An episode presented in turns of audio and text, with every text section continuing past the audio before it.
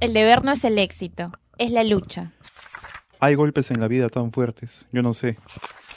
¿En qué momento se jodió el Perú? Bienvenidos al podcast exclusivo de la República al pie de la letra. Hola a todos, bienvenidos a un nuevo podcast de Al pie de la letra del diario La República. Yo soy Albi Romero y estoy acompañado con Bruno Cueva y hoy tenemos de invitado al escritor peruano que radica en, en Francia, Lenin Solano Ambía. Eh, con él vamos a hablar sobre su obra, su- sus libros, pero el que tiene más información es Bruno. Así es, Yalvi, ¿qué tal? ¿Cómo estás? Buenas tardes. Estamos el día de hoy con Lenin Solano. Él es un escritor peruano, eh, nacido aquí, pero vive en Francia ya hace 10 años. Y hoy día vamos a hablar de su obra que más que todo se centra en el género policial. Él ha publicado eh, libros desde ya del 2011 con No le rezas a los muertos, eh, El asesino de Notre Dame, tiene una trilogía también. Eh, Crimen en el colegio, Muerte en la ciudad luz, entre muchos otros, ¿no? ¿Qué tal, Lenin? ¿Cómo estás? ¿Qué tal, Bruno? Gracias por la invitación. Bienvenido a Gracias, Pie de la Albi. Letra, Lenin. Eh, ¿De dónde proviene este afán por el misterio y lo policíaco? ¿De dónde surge? Bueno, yo pienso que son por, por mis lecturas, ¿no? Yo estudié literatura, si bien es cierto en literatura pues teníamos una gama, una variedad de obras, pero ya al terminar la carrera me, me gustó más ese género, el género eh, de misterio, el género policial, y estando en Francia empecé a descubrir a, otros autores, ¿no? Porque normalmente en Perú pues leíamos los clásicos, ¿no? Chandler, Agatha Christie, Allan Poe, pero ya estando allá pues descubrí el, el policial francés y, y a la vez el policial nórdico que es, es muy diferente en, en muchos sentidos temáticos y, y muy crudos, muy fuertes para leerlos, ¿no? Entonces desde ahí pues sentí una atracción hacia ese policial y empecé también pues con algunas novelas de tipo policial y a la vez de misterio. Dime, el, el policial, o sea, en sí la literatura de género en el Perú no es tan explorada o no hay muchos exponentes, ¿no? ¿Ese fue quizás un, un componente para que te inclinaras a escribir ese tipo de obras? La verdad no, no fue así porque yo cuando empecé a hacer policial y misterio me fui dando cuenta más bien de que no había, eh, no estaba muy bien desarrollado ese género, ¿no? En la actualidad sí he visto autores jóvenes que están incursionando, pero en el tiempo que yo empiezo a publicar con No le rezas a los muertos, pues era eh, poco difícil encontrar eh, personas que también estaban desarrollando el género.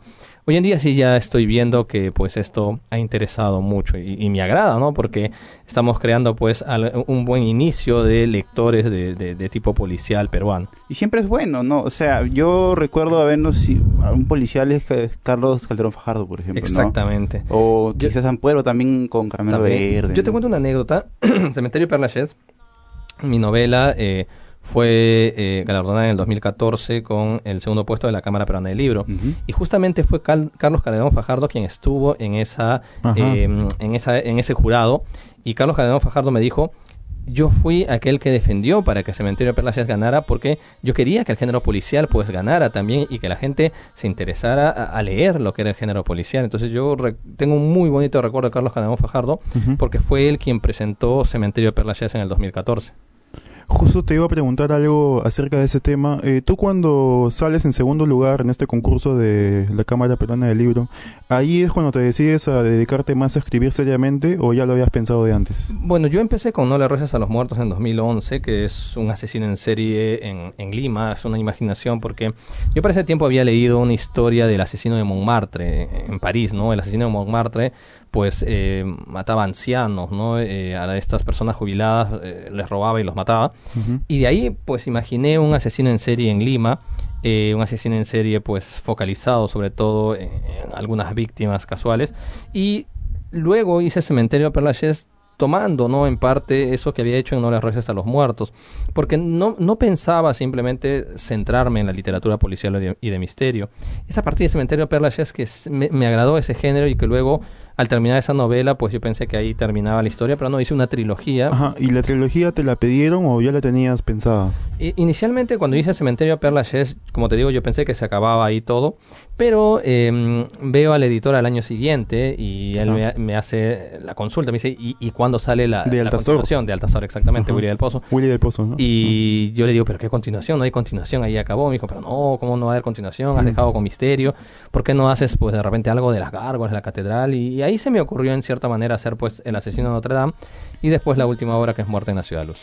El, eh, creo que, el- no, sé- no, no sé si mi expresión, pero me, tengo la idea de que la literatura de género, o digamos el policial, no, o lo de terror, permite poder, pues, no prolongar las historias, no, creándoles episodios, ¿no? Por ejemplo, pienso en Agatha Christie, o en Simenon mismo que tiene, pues, bastantes libros con personajes, ¿no? Raymond Chandler, con Philip Marlowe, en sí, ¿no?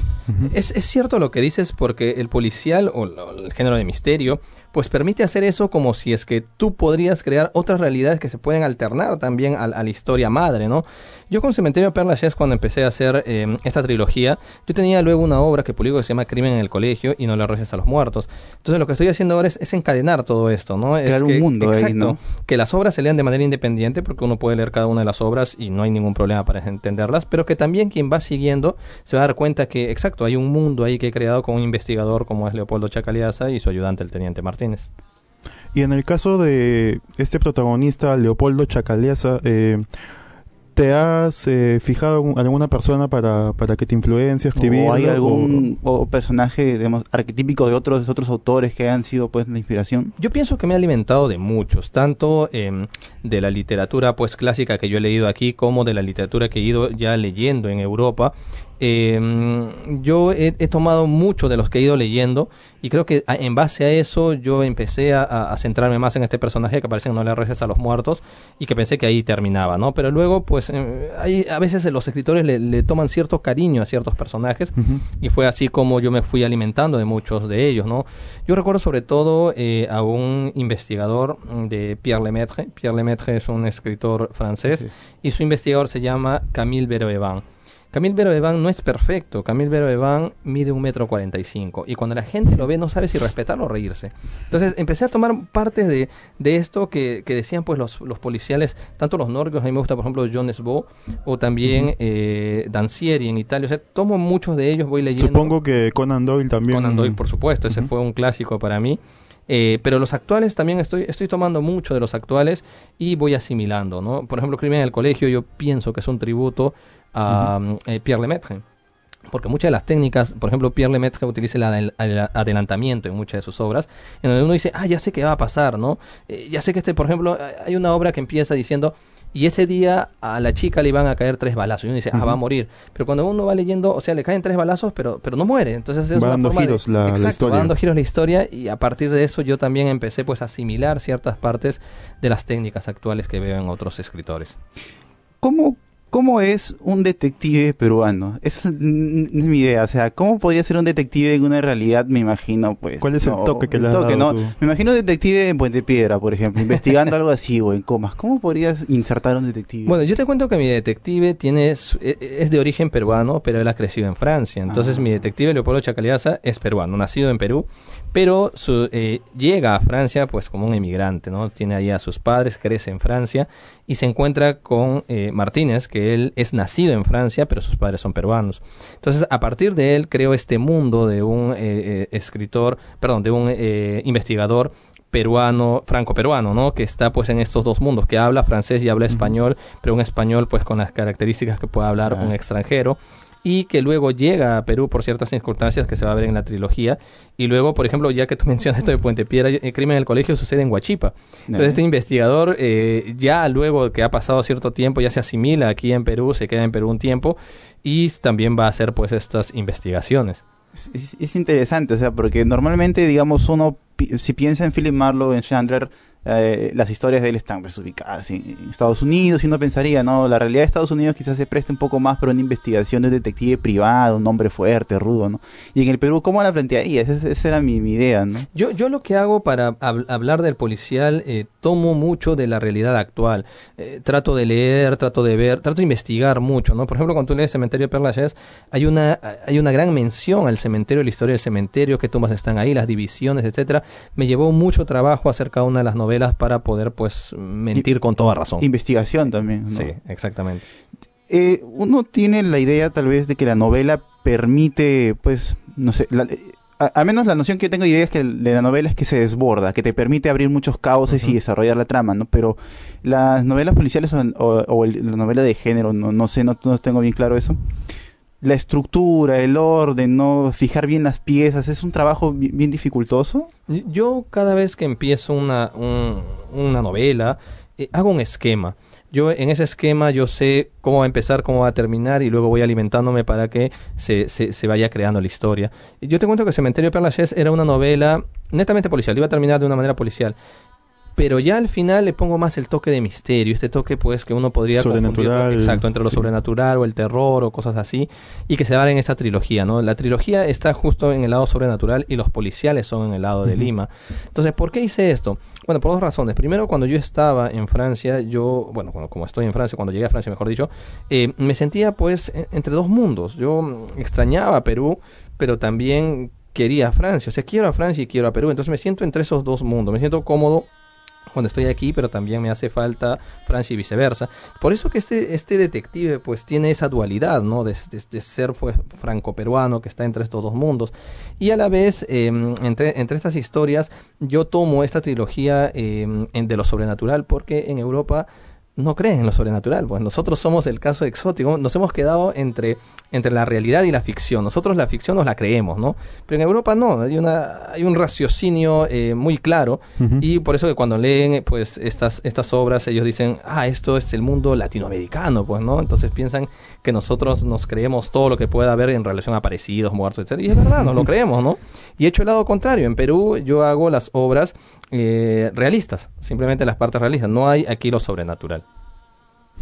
Eh, en cuestión a lo que estás comentando, hay una tradición bastante pintoresca en, en este cementerio que nos hablas, de que las mujeres besan la tumba de Oscar Wilde. ¿Nos puedes comentar un poco más acerca de eso? A mí el cementerio de Père me llamó mucho la atención desde mi llegada. Yo llegué el 2009 y lo primero que hice pues fue buscar un lugar para, para dormir y me hospedé... eh, ¿Te quedaste a dormir en el cementerio? No, me hospedé delante del cementerio y como latinoamericano, pues para mí era, wow, estás frente al cementerio, ¿no? Uno aquí en Latinoamérica dice, qué miedo, Que hay muchos editores que están, sus cuerpos descansan ahí, ¿no? Muchísimos, ¿no? Entonces, en el cementerio de Lachaise, cuando yo llego la primera vez, era un cementerio, pues, amplio, enorme. Era, era el cementerio más visitado del mundo y yo no lo sabía. Como peruano yo no lo conocía. Es más, cuando yo publico la obra, mucha gente confundió cementerio de Lachaise con cementerio general, que salió también en el 2014. Ah. Entonces que era una continuación de cementerio general. Y, y lo que me gusta es que la gente, pues, también aprendió conmigo. O sea, supo que era el cementerio de Père Lachaise, que es el cementerio más visitado del mundo.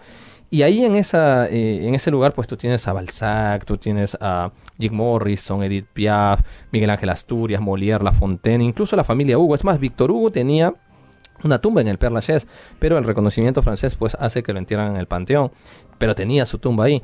Y Wow. eh, Oscar Wilde lo que me llamó la atención fue esta esfinge de dos metros y medio de color blanca, em, donde es cierto, ¿no? Las chicas se pintaban los labios de rojo y besaban la tumba. Em, esta tumba estuvo llena de besos durante muchísimos años. Hace ya algunos años el Estado, bueno, no, no el Estado francés, sino la, la- lo- los que protegen la tumba, decidió ponerle cuatro vitrales, ¿no? Ahora está pues cercado para que la lavaron y todo, ¿no? Pero a pesar de eso, los turistas siguen la tradición, besan el vitral. El vitral ahora está lleno de besos. Sea, qué loco que, que un cementerio se convierta prácticamente en un museo. Así, ¿no? Es un museo al aire libre. Por ejemplo, hay una hay la tumba de Víctor Noir. Víctor Noir fue un, eh, un periodista que criticó al sobrino de Napoleón III. Y el sobrino de Napoleón III no aguantó esta crítica y fue hasta el periódico y lo mató de un balazo, ¿no? Entonces, cuando muere Víctor Noir, la manera en que cae, eh, con su sombrero al lado eh, y con la boca abierta, eh, el escultor decide poner en la, sobre la tumba un- el cuerpo eh, real como pudo haber como pudo haber muerto, ¿no? Pero le pone en la bragueta una parte muy abultada. Entonces, ahora hay una tradición que cuando las chicas llegan allá, soban la bragueta si es que tienen problemas de fertilidad o si tienen una vida sexual no muy activa, ¿no? Pero Entonces, si, si eso pasase aquí, sería totalmente diferente. Acá, le, acá Sí, le yo creo- acá No, le ponen velas como en, chacalón. en ¿no? primer lugar, increíble. sí, no, no sé si se podría, porque yo no- no creo, creo que acá no, somos ¿no? O sea, bien conservadores. Sí, exactamente. Yo Sí. creo que eh, el mundo que funciona allá no funcionaría para nada aquí. Ujú. Lenin, tú mencionabas que allá en, en- en Europa has tenido más contacto con el policial desarrollado en mismo Europa, el francés y el nórdico, ¿no? Yo no sé si, por ejemplo, la trilogía de Millennium calza en, en la categoría de, de- de novela policial o novela de género, no sé cuál es tu, tu opinión. Yo, yo pienso que no, ¿no? Pienso que más bien ahí va por el lado más fantástico, ¿no? Eh, pienso que eh, mis obras no, no están tanto en ese, en ese lado, pero sí en las partes de, de lo sobrenatural, sí. Ahí eh, sí, sí trato de entrar en ese mundo. Y tú tienes muchos lectores que son también eh, alumnos escolares. Yo lo que hago es que cada año que yo vengo a Perú, yo, yo soy profesor también allá, yo enseño en un colegio internacional, eh, tengo alumnos de 65 nacionalidades diferentes eh, y a partir de estas enseñanzas, que yo también he sido profesor aquí, eh, decidí que una vez, nace en realidad por una anécdota, una vez estuvimos con mis alumnos viendo las estadísticas, estábamos exponiendo sobre Ajá. cuántos libros leen pues eh, en el mundo, ¿no? Ujú. Y este, ellos decían, pues sí, aquí en Francia se lee 17 libros, etcétera, al año, los escolares, mientras que en Finlandia se leen 34. Y empecé a ver pues la parte de Perú, ¿no? Y- y en Creo Perú, que es pues, uno al año o ninguno. No sé, en ese momento la estadística era 0.5. Entonces dije, Wow. leemos 0.5. Medio libro al año. O sea, sí, bueno, o sea, un escolar lee 0.5 se al aburren año. y sí. Y, y dije, eh, hay que hacer algo, ¿no? Entonces lo que yo hago es, en mis vacaciones, yo me divierto haciendo esto, voy, eh, visito colegios. Entonces voy, le doy charlas a los muchachos, charlas de motivación, de cómo se puede, pues, eh, llegar a estudiar en Europa, que no es algo imposible, buscar las becas, motivarlos a la lectura y, y, bueno, así veo que hay muchos que siguen también ese, esos consejos. ¿Y Y, cómo muchos- toman ellos el género policial? muy ¿Lo, bien. lo ven yo, bien? yo pienso, yo pienso que el, el género policial eh, interesa mucho a, lo- a los, a los escolares. Les- solo que hay que despertarles esa curiosidad, ¿no? Eh, yo les digo, pues, que mm, el, el género policial o el género de terror, porque muchos dicen, ah, son las películas. Yo digo, no, la literatura también funciona, ¿no? Y les empiezo a hablar, por ejemplo, de Conan Doyle, les empiezo a hablar de Agatha Christie, les empiezo también a hablar de la literatura actual. Funciona muy bien porque tengo incluso exalumnos, porque yo he sido profesor aquí unos nueve años, que también siguen todavía pues mi- mis libros. Últimamente ha empezado a haber un auge ¿no? de la literatura de género, o al menos una mayor exposición en el Perú. ¿no? Hay, hay autores que sí han estado pu- publicando más. Pienso, por ejemplo, que también editoriales grandes han estado publicando libros de género. ¿no? Pienso en el señor Gitch, por ejemplo, que Mm. tiene este El Sol Infante, que es un libro de Sí. cuentos de ciencia ficción. ¿no? Sí, yo, yo pienso que sí, pienso que tenemos pues nosotros ah, mm, al grupo de, de los profesores, los maestros, ¿no? Por ejemplo, tú citabas a Cardenal Fajardo, eh, tenemos pues por un lado a Fernando Ampuero que también incursiona en ese lado, Alonso Cueto. Eh, entonces tenemos ese lado eh, que van haciendo policial, pero también tenemos el lado de los que van haciendo literatura independiente, ¿no? Los que publican en las pequeñas editoriales y que también se van interesando en esto. Yo pienso que en la actualidad sí hay un hay un, gran avance sobre la literatura de género.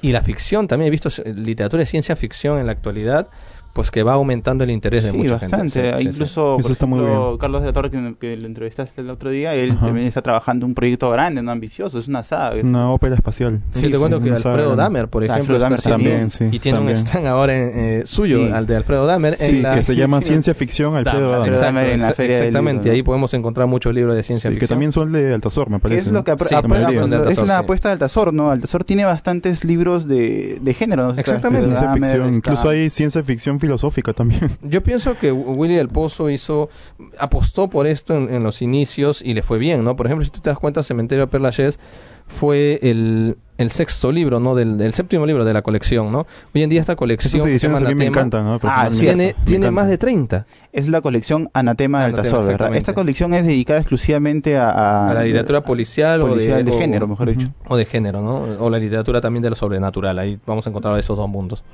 Eh, puede interesar bastante también saber qué opina el lector francés de- del peruano o del escritor peruano. ¿Nos conocen, no nos conocen? ¿Cómo, sí, cómo sí, es? claro que sí. Nosotros, bueno, Latinoamérica es conocida gracias al boom latinoamericano. Eh, también hoy en día, pues, eh, te cuento que hace un par de años, o me parece que fue el año pasado, cuando sale la película Coco, piensan pues que somos así, creyendo en esos, en ese mundo, Ajá. en donde pues realmente combinamos la ficción y la realidad. Y, y- no- Algo- no es algo de eso hay. o sea, no, no es Sí, algo de es eso hay. cierto, ¿no? Sí. Eh, pero también conocen pues a los escritores clásicos, Vargas Llosa, García Márquez. Eh, Es muy difícil encon- eh, no encontrar un francés que no haya leído pues eh, Cien años de soledad y e imaginar este este mundo como se muestra, como lo muestra García Márquez, muchas veces piensan que realmente nos creemos todo al pie de la letra, ¿no?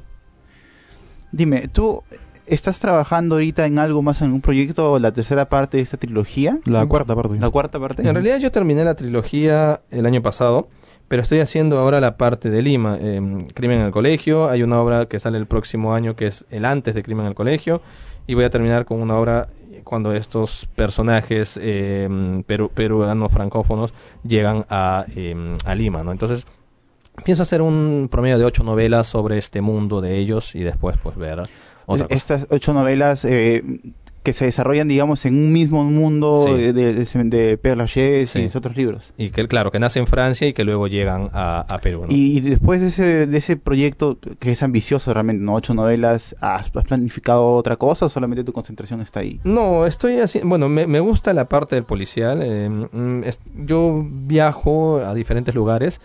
Incluso tengo un canal de viaje que se llama Murmullos Inmortales. Y en cada viaje lo que hago es alimentarme un poco de lo que veo, ¿no? El espacio geográfico, la historia. Y de acuerdo a eso estoy haciendo pues novelas como de literaturas de viaje, ¿no? Un personaje que está en un lugar y luego va a otro y a otro. Entonces, pero siempre abordando la parte de la ficción y, y también lo policial.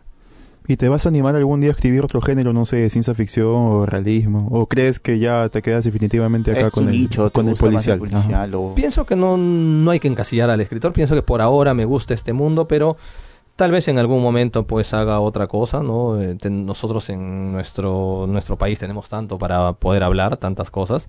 Podemos hacer ficción de, de, cualquier cosa que veamos. Entonces, pienso que con el tiempo podría interesarme otra cosa. Por ahora estoy centrado pues en el mundo de lo policial. ¿Cómo, cómo nace una, la idea de una, no- de una novela policial o de misterio? O sea, ¿cuál, cuál es, digamos, no... bueno, tampoco es por esquematizarla, ¿no? Pero hay, digamos, un patrón, dice, hay un, mi- hay un misterio por resolver o ha habido un asesinato. Para mí ¿Cómo? nace, na- nace con un lugar en realidad. Yo, eh, si tú te das cuenta, mi novela Cementerio de Lachaise, pues el centro es el cementerio, ¿no? El asesino de Notre Dame, el centro es la catedral de Notre Dame. Y Muerte en la Ciudad de Luz, pues el centro va a ser París. Entonces ahí voy a tocar, por ejemplo, los, el subterráneo de París, es decir, el metro, el metro subterráneo, el Museo del Louvre y las catacumbas. Entonces yo, yo más juego con los espacios en primer lugar. A partir de los espacios desarrollo una ficción. Crimen del colegio tiene eh, el espacio geográfico, es el Colegio Santa Rosa de Huachipa. Entonces, para mí los espacios son muy im- importantes para desarrollar el mundo de ficción. A partir de ahí recién empiezo a crear algo.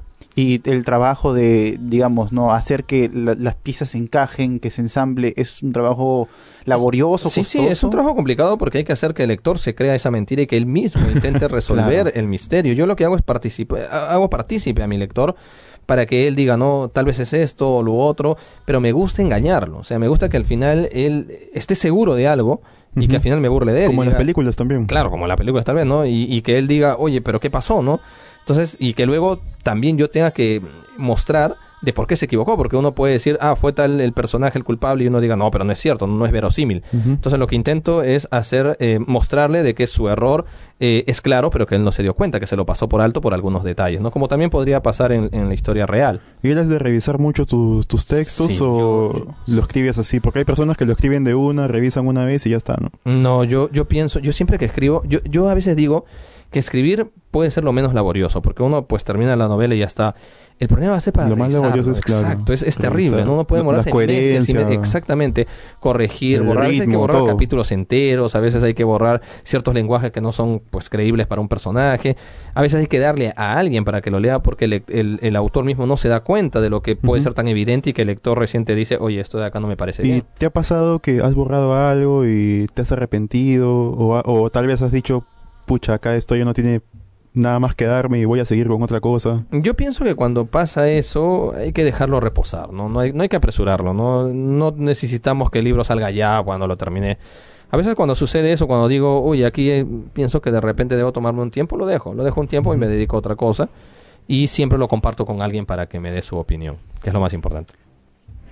Hay, bueno, no, no, no es que tampoco sea un entendido completamente del tema del, del- del policial o de la literatura de género, pero hay creo que hay una distinción entre el policial y el policial negro, ¿no? Hay, hay unos El- matices, el ¿no? ¿Cómo, in- y en- a partir de esa dis- distinción, digamos, tus tus libros, tu obra o ese plan que tienes de ocho novelas, ¿en cuál la podrías más o menos no pues, colocar? ¿Y mi- cuáles son mi- las diferencias también para saber? Claro. Mi libro es novela negra, o sea, mi libro es un thriller, no, no está, no es un policial en sí, porque recordemos que antiguamente el policial, pues es este policial que conocemos a partir del siglo XIX, que es lo más famoso que nos ha quedado, eh, el policial tenía un personaje, eh, este investigador, era un ser eh, muy culto, era un ser muy educado, era un ser que muchas veces resolvía misterios pues de las clases más acomodadas. Mientras que a partir de la novela negra, este investigador pues puede ser un alcohólico, Son más una- personas de la calle, una persona que tiene algo más acercado. y que va a resolver pues uno de los crímenes más grotescos que pueda haber o terribles.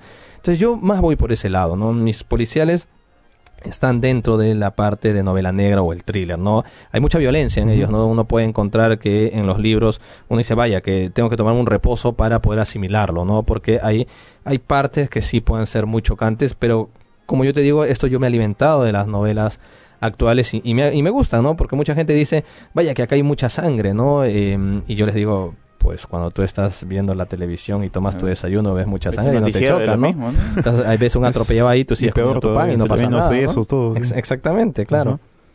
Y ahora, este, ¿tú qué puedes proponer para que el peruano lea más? Yo, yo pienso dos cosas ahí. La primera eh, es depende mucho del formador. Eh, Hablamos de los padres, los abuelos, etcétera. Eh, Yo pienso que el niño eh, lee por imitación. Si en casa no se lee, el niño no va a leer. Si en casa eh, uno dice, no, esto que se encargue mi hijo, él no lo va a hacer. ¿no? El niño aprende mucho lo que ve. Si uno se pasa viendo la televisión, él va a hacer lo mismo. Entonces, va- va- va- esa es la imitación que se da. Si no tenemos una biblioteca, igual, ¿no? El niño va, va a pensar que la biblioteca pues no, no tiene que estar en, tu en su casa, sino tiene que estar alejada en cualquier otro lugar.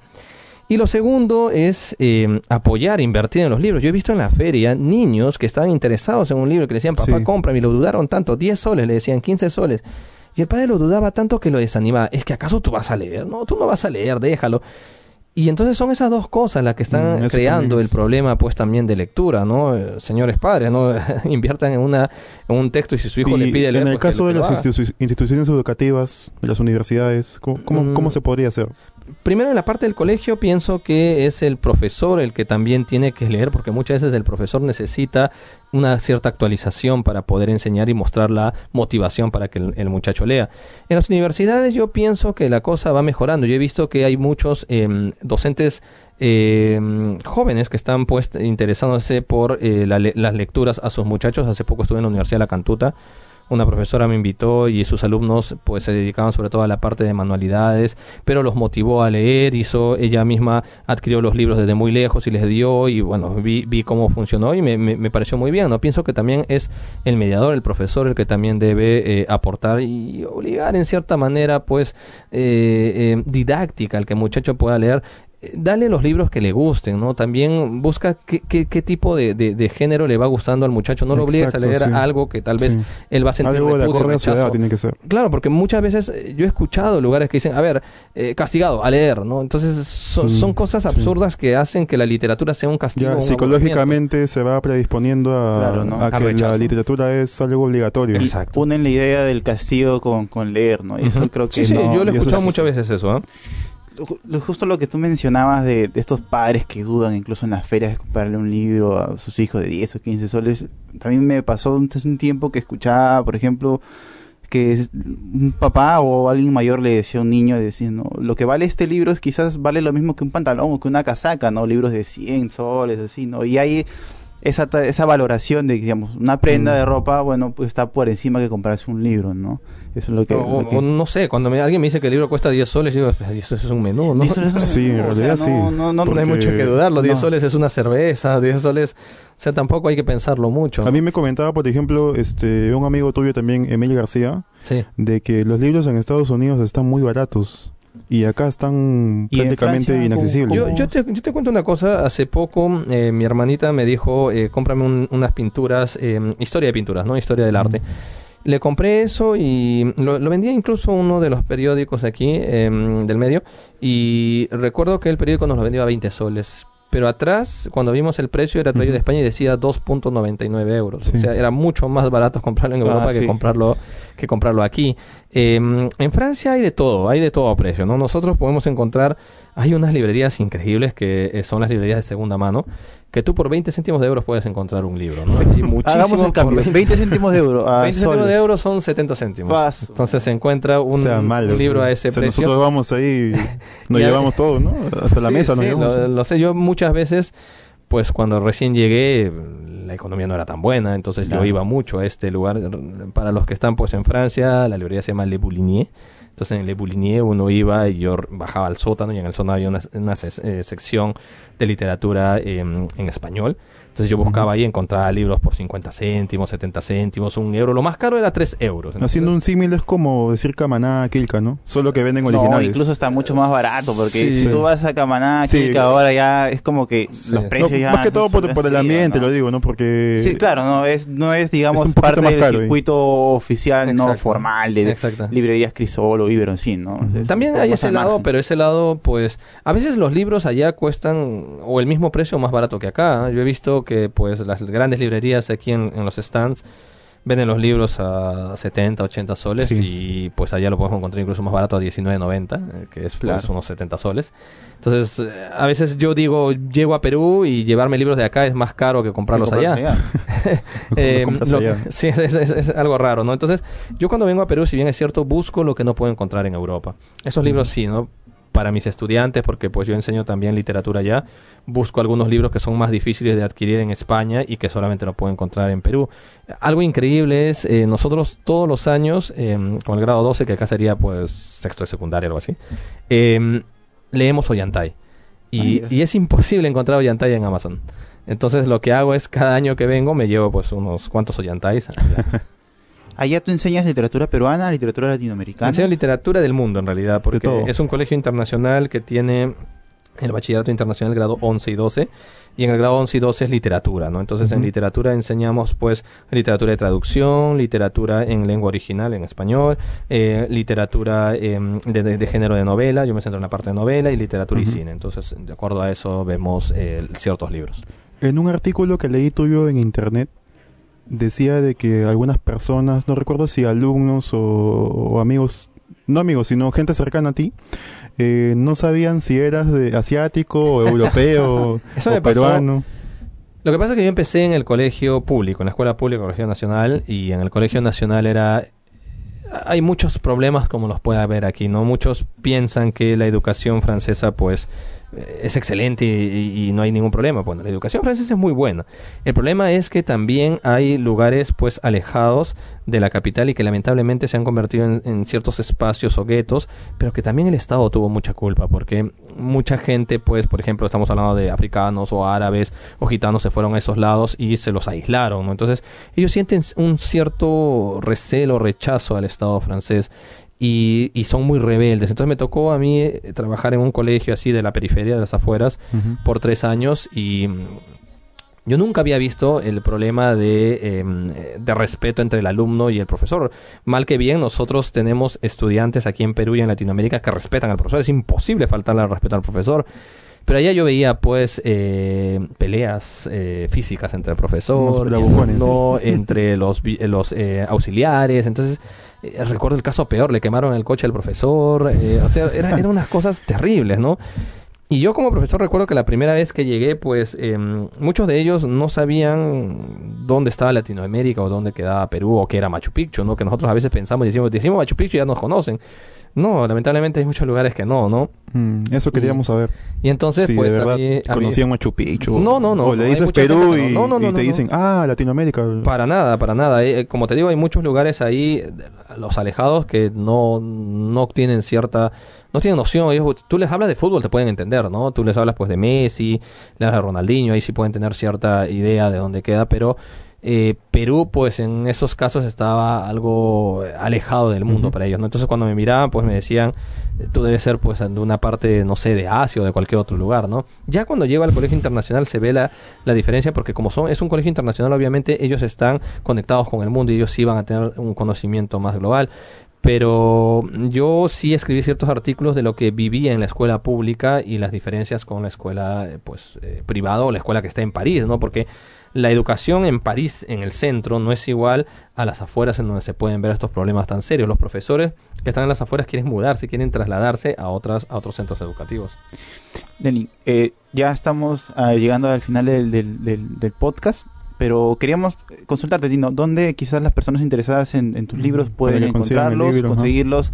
Si está también, digamos, en formatos di- digitales, ¿no? No sé si Altasortin está entrando a ese rubro. En la misma feria, si, ¿dónde los pueden encontrar? ¿En qué puestos? Bueno, yo tengo, eh, tengo el agrado de que aquí en Perú se difunden muy bien eh, los libros. En primer lugar, Altazor eh, asiste a todas las ferias que puedan haber. La feria llega hasta el día domingo Aprovechenlo, están en, en ofertas. eh, y también tengo la editorial eh, Apogeo.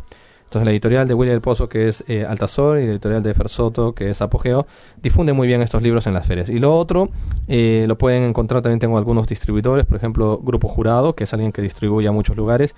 Y en las librerías yo sé que está en el Virrey y está en la otra librería que está justamente en la Rambla, que no me acuerdo cómo se llama exactamente En la ahora. Rambla... En la Rambla de em, donde está es- En- Estación La Cultura. eh, Ibero, creo que... Ibero. o tal no, vez. no recuerdo. Z creo que es. Z, Z. Ah, Sí, exactamente. Entonces, eh, sí, pueden verlo por ahí y a las personas que sientan curiosidad, pues yo tengo mi página de Facebook, si me pueden contactar y si alguien desea, como con mi nombre, Lenin Solano Envía. Y a través del canal de YouTube Murmullos Inmortales. Ese canal de YouTube es tu canal donde tú haces videos sobre viajes. Sí, sí, yo ¿no? hago, eh, yo hago viajes culturales. Me gusta primero informarme y luego viajo a un lugar y pues muestro en cierta manera lo que, lo que se puede ver, lo que se puede visitar, la manera de economizar. Y eh, ahí pues cuelgo cada cierto tiempo una imagen, ¿no? Un video de Murmullos. inmortales. Murmullos en inmortales. realidad es en literario, ¿ah? yo le puse ese canal por Rulfo. Ajá. Murmullos, pues era Pedro Páramo, ¿no? Los murmullos. eh, y, y eran pues estos murmullos inmortales que siempre uno va a recordarlo, ¿no? De ahí salió Murmullos Inmortales. Interesante. Bueno, Lenny, muchas gracias por haber venido al pie de la letra. Eh, bueno, que, que siga la producción de los más libros, que completes todos los, la- todo el proyecto que tienes y bueno, eh, estaremos pendientes para invitarte a otra oportunidad, ¿no? Cuando vuelvas de, de visita al Perú, ¿no? Porque tú vives allá en Francia. Bueno, eh, muchas gracias por habernos acompañado en este nuevo podcast al pie de la letra por el Diario de la República. Nos vemos la siguiente semana. Hasta luego. Chao, Gracias, chao. hasta luego. La República presentó el podcast Al pie de la letra. Síguenos en nuestras plataformas para disfrutar de más contenido.